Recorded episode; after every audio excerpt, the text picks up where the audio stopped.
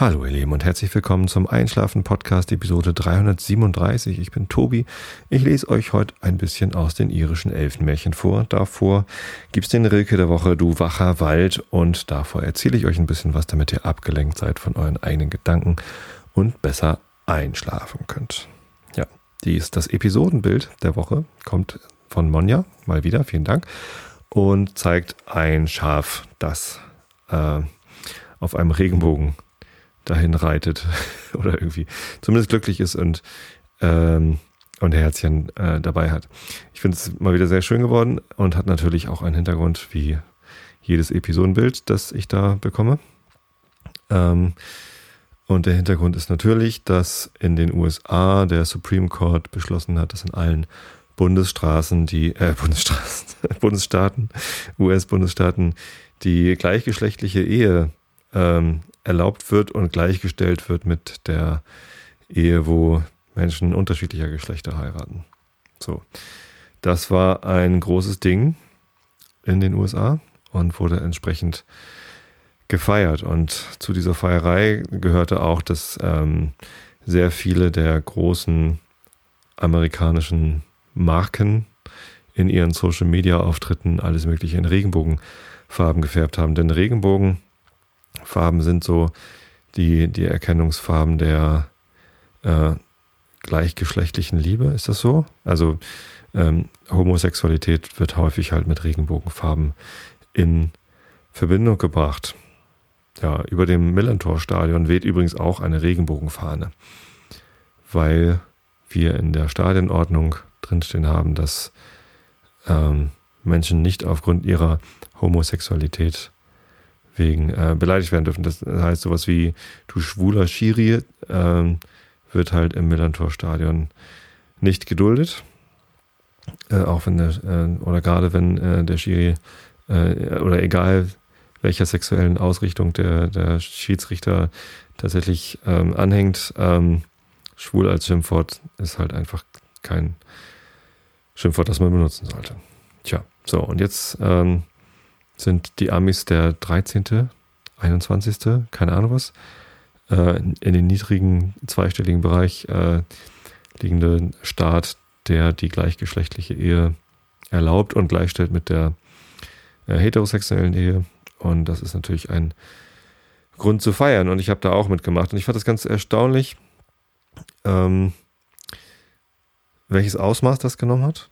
Man hat das bei Je suis Charlie gesehen, dass ganz viele Menschen äh, diesen Spruch auf, äh, auf ihr Profilbild setzen und das gab es irgendwie immer mal wieder, dass äh, Leute ihre Profilbilder austauschen, um eine bestimmte Aussage zu stärken. Ja, und ähm, jetzt bei, äh, ich habe es bei noch keiner Aktion so krass gesehen wie bei diesen äh, Regenbogenfarben ähm, und habe mir das dann so erklärt, dass es bei Facebook tatsächlich eine Funktion gab. Ja, es gibt irgendwie ähm, ein, eine bestimmte Facebook-URL, wenn man da drauf geht, wird das aktuelle Profilbild, das man gerade hat, mit Regenbogenfarben überlegt und dann kann man gleich sagen, ja, so möchte ich gerne mein Profilbild haben und fertig. Also es ist wirklich eine Sache von zwei, drei Klicks, das zu machen und äh, dann hat man das. Und vorbereitet wird es dann auch noch so, dass man die Änderung seines Profilbilds äh, damit kundtut, dass man das mit dieser Funktion gemacht hat. Ähm, so bin ich auch darauf gestoßen. Einer aus meinem Netzwerk hatte das auf Facebook so gemacht und dann diesen Link mitgepostet. Ähm, und ich habe das dann eben auch gemacht. Eine klassische virale Verbreitung äh, mit, mit geringstmöglichem Aufwand. Das ist fast, fast noch einfacher als auf Teilen zu klicken. Tja, ähm, ich fand das äh, höchst bemerkenswert, äh, wie das so passiert ist. So, und heute bin ich dann auf den, äh, auf einen Begriff gestoßen, der in ein ähnliches äh, Feld gerät, nämlich Selektivismus oder Selektivism, wie der englischsprachige Ausdruck ist. Hatte ich vorher noch nie gehört und ist ein Kofferwort aus den Begriffen Slacker. Das ist jemand, der sich hängen lässt und äh, nicht viel Energie hat und eigentlich nichts tut. Slack ist so dieses, ja, ich mache nichts und Slack-Time ist so Gammelzeit sozusagen, ein Gammler. Könnte man so übersetzen, ein Slacker ist ein Gammler. das erinnert mich an eine Zeitschrift, äh, die ich beim Ausräumen des Hauses meiner Mutter gefunden hatte. Ich hatte auch hier davon erzählt. Die Bundeswehr hat in den 80er Jahren eine äh, Zeitschrift veröffentlicht, um die Jugend zu informieren über die Bundeswehr äh, und überhaupt sonst so. Und das Titelbild war Gammeln, äh, wurde unterschrieben mit äh, Gammeln, wie gefährlich ist es wirklich? Und dann war halt so eine Gruppe von jungen Menschen abgebildet, die auf einer Wiese lagen und Bier getrunken haben.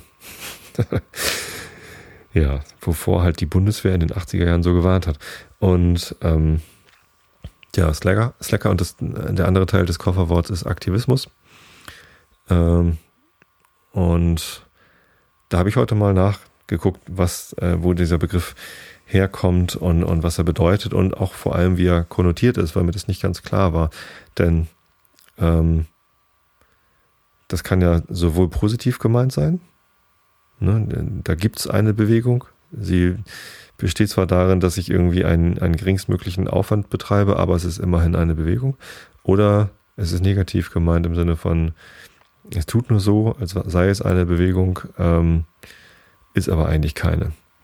Gut, und dann habe ich rausgefunden, die erste Nennung des Begriffs war schon in den 1990er Jahren, also äh, über 20 Jahre her, Anfang der 90er war das, ja, und hatte eine positive Konnotation. Das habe ich irgendwie alles von der englischsprachigen Wikipedia-Seite zum Begriff Selectivism. Könnte ich jetzt auch zitieren, aber ich habe ihn gerade nicht vor mir. Ähm, und hat dann aber ähm, in, den, in den nachfolgenden Jahren eine, eine negative Konnotation bekommen. Man, man muss sich das mal vorstellen, Anfang der 90er gab es noch nicht mal das www. Ich glaube, das äh, Tim Berners-Lee hat HTTP und HTML 92 veröffentlicht oder so. Und ich weiß noch, ich habe 94 angefangen, Informatik zu studieren. Äh, damals haben wir alle Mosaik benutzt, weil das der modernere Browser war gegenüber, was war die Alternative? Ich weiß es nicht mehr. Es gab irgendwie zwei Möglichkeiten und Webseiten waren im Wesentlichen HTML, CSS gab es noch nicht. Ähm, also die, die, die Default-Hintergrundfarbe war grau. Man konnte sie zwar verändern, aber die wenigsten Seiten haben sich die Mühe gemacht und die Default-Schriftart war irgendwie eine, eine Serifen-Schriftart, glaube ich. Oder Areal? Nee, ich glaube, es war sogar mit Serifen. Und ähm, manchmal waren Bilder eingebunden. So. Ähm, so, und aus dieser Zeit stammt der Begriff Selectivism, ist auch relativ klar, dass das nichts damit zu tun hatte, äh, dass äh, irgendwas in Social Media passiert wäre, denn es gab noch kein Social Media, es gab noch kein Facebook, noch zehn Jahre lang nicht, äh, kein Twitter und, und den ganzen Kram nicht. Das heißt, ähm, die, die Idee, dass es Leute gibt, die augenscheinlich für eine Sache eintreten, aber dann keine echte Aktion machen, in echt im Sinne von ich nehme Geld in die Hand oder ich investiere ähm, Arbeitszeit oder ich, ich treffe eine, äh, eine andere Entscheidung, die mir etwas abverlangt. Möglicherweise war das dann Anfang der 90er eher sowas wie, ja, ich gehe mal mit auf eine Demo, aber wenn es heikel wird, bin ich halt nicht dabei oder weiß es auch nicht, was das wohl damals gewesen sein mag. Soweit habe ich das gar nicht nachgeforscht. Tja, aber ja, was ist mittlerweile ähm, bedeutet, ist wohl eher sowas wie, okay, ich, ich tausche mein Facebook-Profilbild aus oder ich klicke hier mal auf Like oder ich unterschreibe eine Online-Petition. Aber das sind alles Sachen, die, die ringen mir gerade mal wenige Sekunden meiner Lebenszeit ab und haben ansonsten keinerlei Konsequenz für mich. Und es hat eine negative Konnotation. Und ich weiß nicht, ob ich damit ähm, glücklich bin. Nicht nur, weil ich mich selber quasi des Selektivismus äh, ab und an äh, schuldig sprechen muss, wobei schuldig wäre ich ja, wenn ich eine Schuld aufgeladen hätte. Ähm, ich glaube eher nicht, sondern äh, in einigen Dingen ist es halt einfach so. Da, ähm, da findet man eine, eine Bewegung online und hat dann das Bedürfnis, diese Bewegung zu unterstützen äh, und, und macht das dann halt und es ist halt sehr wenig Aufwand. Ähm, das heißt natürlich nicht, dass man damit irgendwie quasi seiner sozialen Gesellschaft, äh, sozialen Verpflichtung Genüge getan hat äh, und, und sich dann wieder irgendwie aufs Sofa legen kann. Ähm, mit dem, mit dem guten Gewissen etwas, etwas getan zu haben, dann hat man eben nicht. Ähm, trotzdem ist Selektivismus doch vielleicht besser als, als nur Slack. Also ich glaube, wenn ich wenigstens mein Profilbild austausche, habe ich dennoch äh, mehr getan, als wenn ich mir nur Katzenvideos angeguckt hätte. Denn ähm, wenn ich mir ein Katzenvideo anschaue auf YouTube, dann steigt da der Zähler um eins. Äh, wenn ich aber mein Profilbild austausche, dann verbreitere ich immerhin die Sichtbarkeit einer Bewegung und ähm, verbreitere ein, ein Mem, also ein, ein gedankliches Konstrukt, das ein, eine Auswirkung auf die Gesellschaft hat. Ne, Mem ist ja eigentlich äh, nicht ein lustiges Internetbildchen mit Text drauf, sondern Mem ist eine ähm, in Anlehnung an, an ein Gen. Das ein, ein, ein Gen ist ja etwas, äh, womit eine körperliche Eigenschaft vererbt wird. Ähm, und ein Mem ist eine, eine geistige Eigenschaft, die vererbt wird. Also sowas wie eine Überzeugung oder ein, äh, ein Gedankenkonstrukt. So war Mem zumindest ursprünglich gemeint. Mittlerweile hat sich der Begriff, glaube ich, so stark geändert, dass man da kaum noch gegen angehen kann, dass es, dass Memes eben doch irgendwie lustige Bildchen mit Großblockbuchstaben drauf sind. Aber äh, ja, ich meinte Meme eben gerade in dem ursprünglichen Sinn. Ja, insofern bin ich durchaus äh, dem Selectivism eher wohlgesonnen. Äh, darüber hinaus ist, glaube ich, das Austauschen des Profilbilds im Moment mit den Regenbogenfarben eher ein einer ja, Slack Fire, denn das ist ja kein Aktivismus. Ich habe damit ja keine, ich, ich verfolge da kein politisches Ziel. Ich könnte natürlich behaupten, ja, ich, ich habe das gemacht, damit in Deutschland der Druck wächst, äh, eben auch die gleichgeschlechtliche Ehe ähm, zu ermöglichen. Nicht nur so eine eingetragene Partnerschaft, die aber ähm, ansonsten der heterosexuellen Ehe nicht gleichgestellt ist. Ja, und tatsächlich ist es so, dass ich politisch durchaus ähm, äh, dafür bin, dass auch gleichgeschlechtliche Ehen gleichgestellt sind, äh, was das Steuerrecht angeht, aber vor allem auch was das Adoptivrecht angeht, denn ähm, es ist total absurd, dass Einzelpersonen durchaus immer noch, äh, also können, können immer irgendwie Kinder adoptieren. Da steht dem Staat nichts entgegen. Und wenn eine Person aus einer homosexuellen Partnerschaft äh, ein Kind äh, adoptiert, dann geht das auch. Nur homosexuelle Paare können das nicht. Heterosexuelle Paare, äh, heterosexuelle Paare aber äh, sehr wohl. Und das will einfach nicht in meinen Kopf rein. Das, ähm, das, dass da so ein, weiß ich nicht, das, das, das ist Irrsinn, das ist, das ist bescheuert, weil, es, weil diese Nichtgleichstellung hat keinerlei Auswirkungen auf die Realität, außer der Demütigung des homosexuellen Paars. So, und wenn man mal an die Kinder denkt, ich denke auf jeden Fall, dass Kinder, die mit zwei liebenden Erziehungsberechtigten aufwachsen, besser dran sind als Kinder, die mit einem liebenden ähm, Erziehungsberechtigten aufwachsen. Wobei, ja, weiß ich gar nicht, ob das überhaupt der Unterschied ist. Ähm, auf jeden Fall sind Kinder, die mit zwei liebenden Erziehungsberechtigten aufwachsen, äh, auf jeden Fall besser dran als Kinder, die mit zwei Erziehungsberechtigten aufwachsen, die das Kind nicht lieben und untereinander nicht lieben, sondern einfach nur, ja gut, jetzt haben wir dummerweise ein Kind gezeugt, haben geheiratet, äh, gut, müssen wir halt das, so, so lange zusammenbleiben, bis das Kind auszieht oder so. Ja, also Liebe ist wichtig. Und äh, ob diese Liebe jetzt heterosexuell ist oder homosexuell oder metrosexuell oder asexuell oder was auch immer, ähm, sollte eigentlich dem Staat egal sein, solange ähm, das Kind sein Recht bekommt. Denn nach der Kinderrechtecharta von UNICEF haben Kinder ein Anrecht auf elterliche Liebe. Da steht eben nicht Mutter und Vater, Mütter und väterliche Liebe, sondern elterlich, wenn ich recht informiert bin. Zumindest würde ich hoffen, dass es da so steht, denn ähm, ja, darum geht es doch. Kinder brauchen Eltern und Kinder brauchen Liebe. Alle Menschen brauchen Liebe. So. Naja.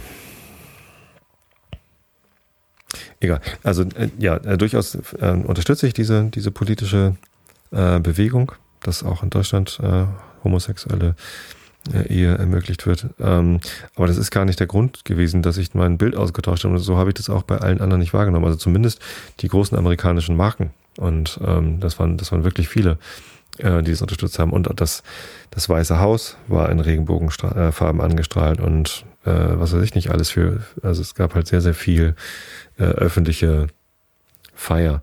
Äh, die machen das nicht, damit das jetzt weltweit passiert, sondern es war ein Ausdruck der Freude, dass das jetzt in den USA so ist und äh, ein, eine Teilhabe an einer virtuellen Feier.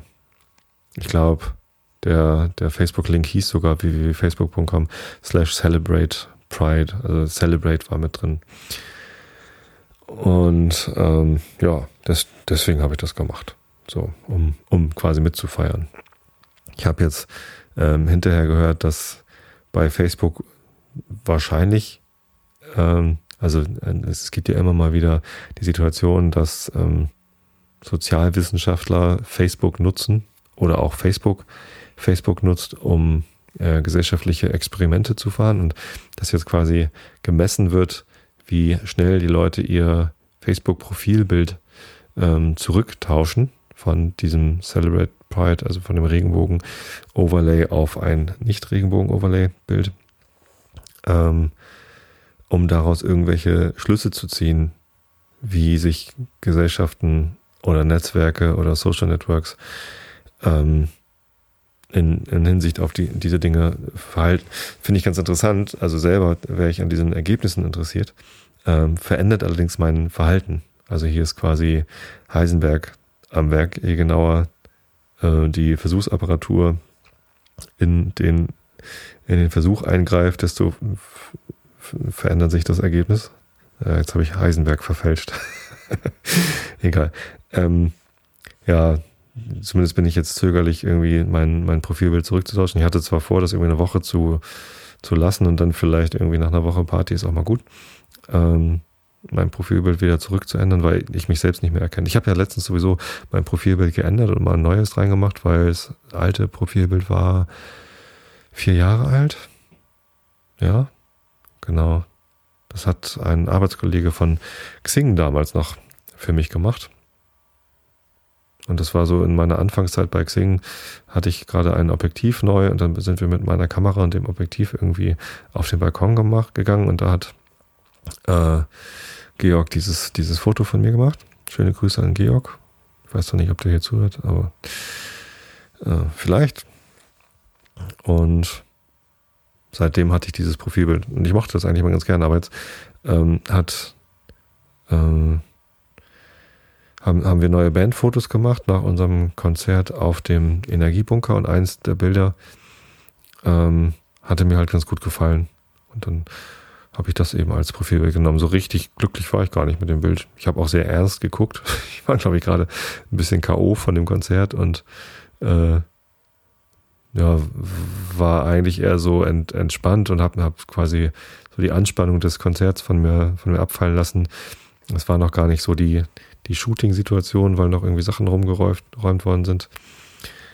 Ähm, na, trotzdem habe ich das halt mal genommen, weil es eigentlich ganz nett war. Und jetzt ist da halt auch noch, also da, da habe ich mich schon, schon nicht mehr richtig wiedergefunden im Activity-Stream, weil, weil mein Bild halt geändert war nach vier Jahren. Man gewöhnt sich ja doch dran. Das andere hatte so eine bläuliche Färbung und jetzt, das hat so eine bräunliche Färbung, ganz anderen Farbraum. Äh, und das jetzt auch noch mit, äh, mit den Regenbogenfarben überlegt, die alle anderen auch haben. Da findet man sich selbst eigentlich gar nicht mehr wieder. Also wenn ich irgendwo einen Kommentar Thread sehe, dann, dann finde ich mich da halt eigentlich gar nicht mehr zurecht. Naja. Wie auch immer, Slacktivism ähm, macht es ruhig. Also die, die Kritik an Slacktivism ist halt, dass man äh, so tut, als täte man etwas, ne, als sei man Teil einer Bewegung, aber eigentlich hat man selbst einen, einen minimalen Aufwand und, und keinerlei Kosten ähm, also wenn man zum Beispiel ähm, per Slacktivism eine, ähm, eine, eine Förderaktion, eine, eine, eine, ja, wie sagt man? Wenn man eine Spendensammelaktion unterstützt, für irgendein ein Krisengebiet oder so, ähm, oder zum Beispiel dieses, äh, äh, wenn man, äh, wie Ice Bucket Challenge, das, das war eigentlich, na, vielleicht nicht mal Slacktivism, sondern da, da wurde ja schon mehr gemacht. Aber wenn man, wenn man den Ice Bucket Kram mitgemacht hat, dann aber kein Geld ge gespendet hat. So, das, das ist quasi die Kritik. So, man, man stellt sich selbst und seine Teilhabe an einer Aktivität in den Vordergrund, um äh, eigentlich nur sich selbst quasi äh, medial oder seinen Freunden gegenüber ähm, zu positionieren, ohne aber die, das, das Ziel des Aktivismus selbst wirklich zu unterstützen. Zum Beispiel durch Geld oder Zeit. Das, das wäre dann Selectivism. Und ich glaube, dass das bei der Ice Bucket Challenge ähm, durchaus zu einem, zu einem großen Teil so gewesen ist, dass da viele Leute irgendwie ihren, ihren, ihren Eimer mit Eiswasser über den Kopf gekippt haben und dann eben vielleicht nicht gespendet haben, sondern dass es eher so der Witz war, weiß ich nicht. So, ich nominiere jetzt hier ein paar Leute und die müssen das dann machen, haha. Ähm, vielleicht auch eine Unterstellung, aber wissenschaftliche Untersuchungen haben ergeben, dass nicht alle Leute, die an Selectivism-Aktionen teilhaben, dann auch hinterher zu, zu wirklichen Spendern oder Aktivisten werden. Ähm und die Kritik kann ich natürlich auch nachempfinden. Andererseits, wenn durch diese Selbstdarstellerei die Sichtbarkeit für den aktivistischen Zweck eigentlich erhöht wird, kann ich dem zumindest nichts intrinsisch Negatives anhängen. Also selbst wenn die, ähm, die Motivation der Masse äh, eine eigensinnige ist oder eine egoistische, äh, wenn der Effekt trotzdem gesellschaftlich positiv ist, ja, dann sei es halt drum. Insofern macht ruhig mit. Macht mehr Selectivism. Ich glaube, dass das nicht schlimm ist. Geht natürlich gerne auch noch drüber hinaus. Und ich habe damals ja bei, bei der Ice Bucket Challenge auch nur das Profilbild äh, mit, äh, ne, nicht das Profilbild, sondern das, ähm, das Episodenbild mit dem Schaf und dem Eiskübel ähm, gehabt. Ich selber habe mir keinen Kübel mit Eiswasser über den Kopf gekippt, habe stattdessen aber gespendet. Und das war ja auch die ursprüngliche Idee der Aktivisten, dass sie gesagt haben, entweder ihr spendet oder ihr müsst euch so ein Eis äh, einmal über den Kopf gießen. Ähm, viele haben es dann wahrscheinlich beides gemacht. Ich habe mich einfach dafür entschieden, nur Geld zu spenden und äh, in meiner Episode drüber zu reden und ein Schaf mit Eiswürfeln zu haben, weil es halt auch wieder ein nettes Thema war. Ähm, ja das ist natürlich, weiß nicht, wenn man, wenn man was geben kann und einen Zweck findet, für den man gerne geben will, ja, dann macht's halt. So. Und wenn ihr aber nicht könnt oder zu, schon zu viele Sachen unterstützt habt, dann ist vielleicht Selectivism im Sinne von, ja, ich habe immerhin mich auf die Seite gestellt, äh, nicht wirklich schlimm, sondern vielleicht auch hilfreich. Gut, ich gucke mal eben in den Chat rein, ob mein Gebrabbel hier mittlerweile alle zum Einschlafen gebracht hat. Äh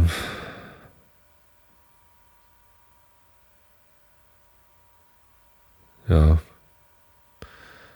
Schöner Zufall, dass die Entscheidung auf das CSD-Wochenende fiel, sagt Erik im Chat. Ja, ob das ein Zufall ist, weiß ich nicht.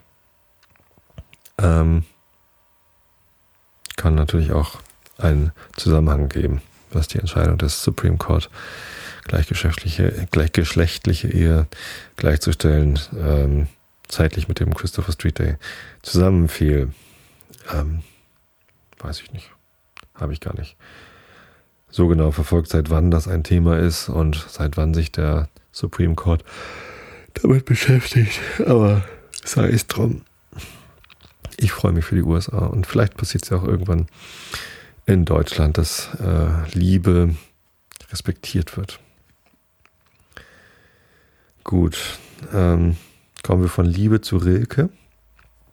Der Rilke der Woche heißt Du wacher Wald. Und dabei fällt mir gerade ein, eigentlich wollte ich über ASMR reden. Das sage ich jetzt schon seit drei Episoden. Und heute habe ich gerade mal wieder den Artikel über ASMR gelesen auf Wikipedia ähm, und ein paar Zeitungsartikel darüber und mir ein ASMR-Video angeguckt. Vielleicht fasse ich es einfach eben kurz zusammen, oder? Autonomous, Sensible, sen, sen, Sensual oder Sensoric? ASM äh, Response. Ah, äh, ich habe es vergessen. Schlag selbst nach. Im Prinzip behaupten die Leute, die sowas machen, dass es irgendwie durch das Betrachten von Videos, wo jemand entspannt ins Mikrofon flüstert und so Geräusche macht mit einer Bürste oder irgendwie anders.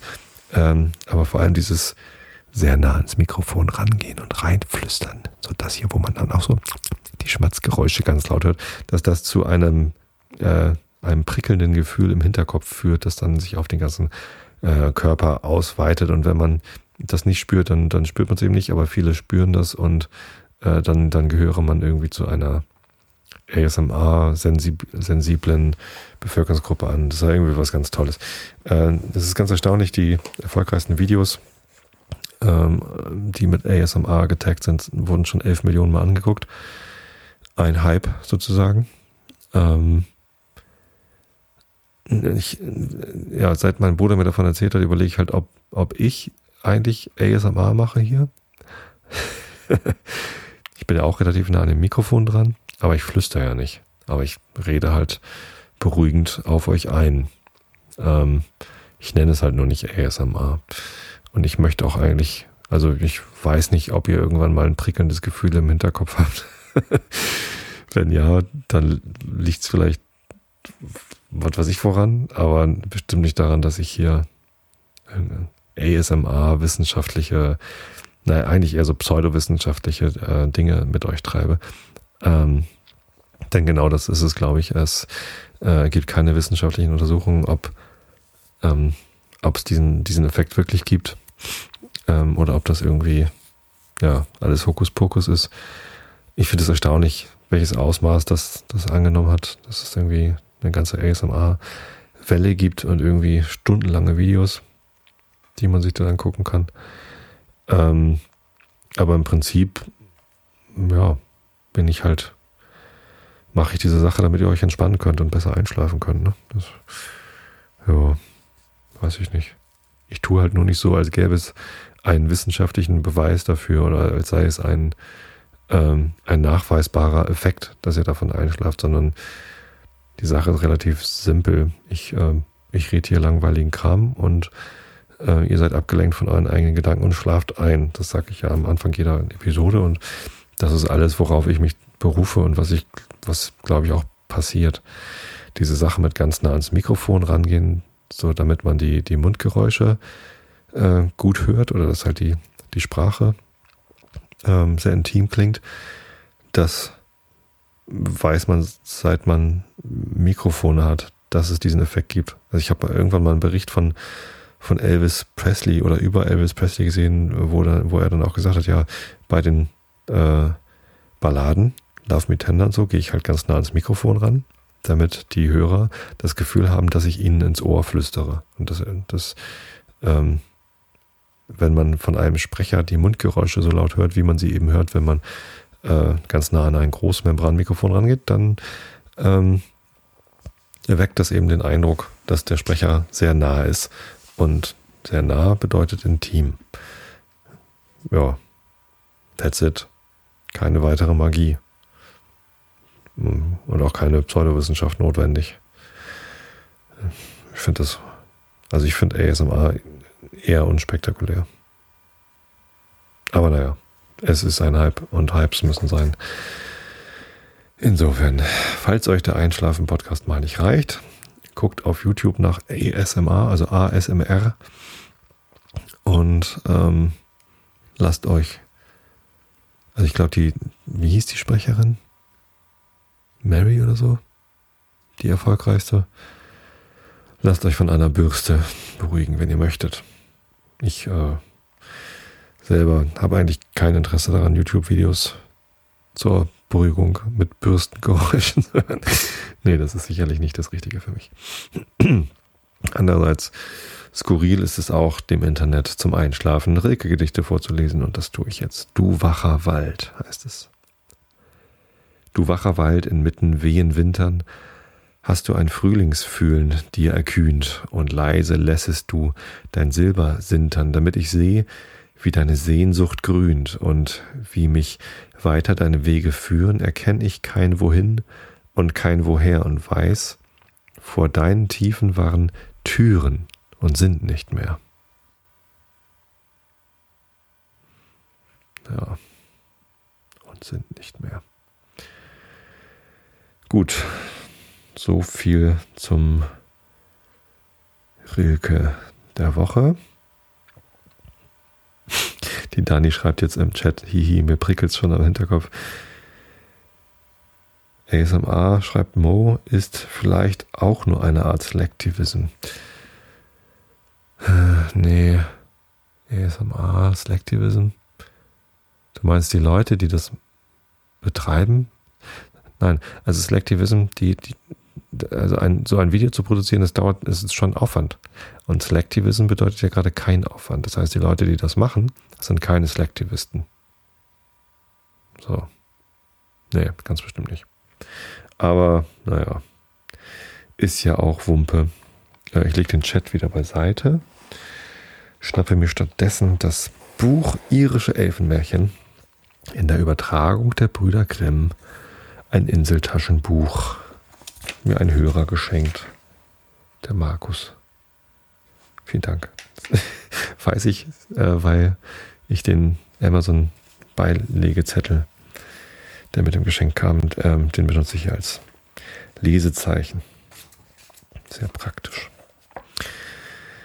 Ähm, und wir sind auf Seite 81 beim dritten Teil einer Aufzählung von Dingen im äh, zwölften Abschnitt der Einleitung Verhältnis zu den Menschen, also wie sich die Elfen zu den Menschen verhalten. Und da sind wir bei drittens, Seite 81, Augen zu und zugehört und geprickelt im Hinterkopf. Die Elfen nehmen auch Dienste der Menschen in Anspruch. Zwei Musiker mussten in einem schottischen Schieren hundert Jahre lang aufspielen. Am häufigsten kommt jedoch vor, dass sie Wehemütter in ihre Berge oder unter das Wasser eilig geholt und ihren Beistand verlangt haben. Viertens. Von genaueren Verbindungen der Elfen und Menschen reden nicht bloß schottische Sagen, mehrfach auch die dänischen Lieder. Rosmer, der Meermann oder Rosmer, hat äh, sich eine Frau von der Erde geraubt. Agnete lebte acht Jahre mit einem Wassermann in der Tiefe und zeugte acht Kinder. So wie ein anderer mit Mastigs Tochter hinab in die Wellen tanzt. Eine Sage, die ziemlich übereinstimmend auch in Deutschland erzählt wird. In Island glaubt man, solche Verbindungen nehmen immer ein trauriges Ende, wenn sie auch anfangs glücklich zu sein schienen. Die Verbindung des Stauffenbergers mit der Wassernixe bringt zuletzt Verderben. Elberich hat an einem Maitage Ottnits Mutter unsichtbar gewonnen und Siegnild teilt mit dem Zwerg Laurin den Thron in dem unterirdischen Reich. Fünftens schließt sich ein Elfe an einen einzelnen Menschen oder eine Familie an und begibt sich in seinen Dienst.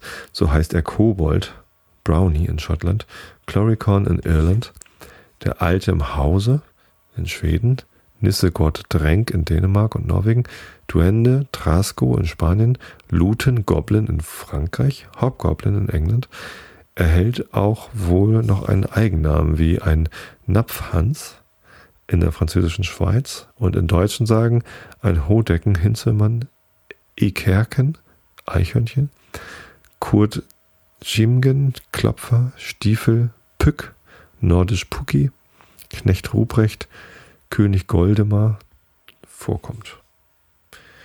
Bei Goldemar gibt es eine Fußnote. Goblinus persona, der gegen das Ende des 15. Jahrhunderts bis in das 16. hinein lebte, erzählte von dem König Goldemer, einem Hausgeist, der sich drei Jahre bei einem Neveling von Hardenberg aufhielt, alle Eigentümlichkeiten eines solchen zeigte und wahrscheinlich derselbe Goldemer ist, dessen im Rhein Fried von Braunschweig, ähm, wo er das rieche kaiserliche Getwerk genannt wird und im Anhang von Heldenbuch Erwähnung geschieht.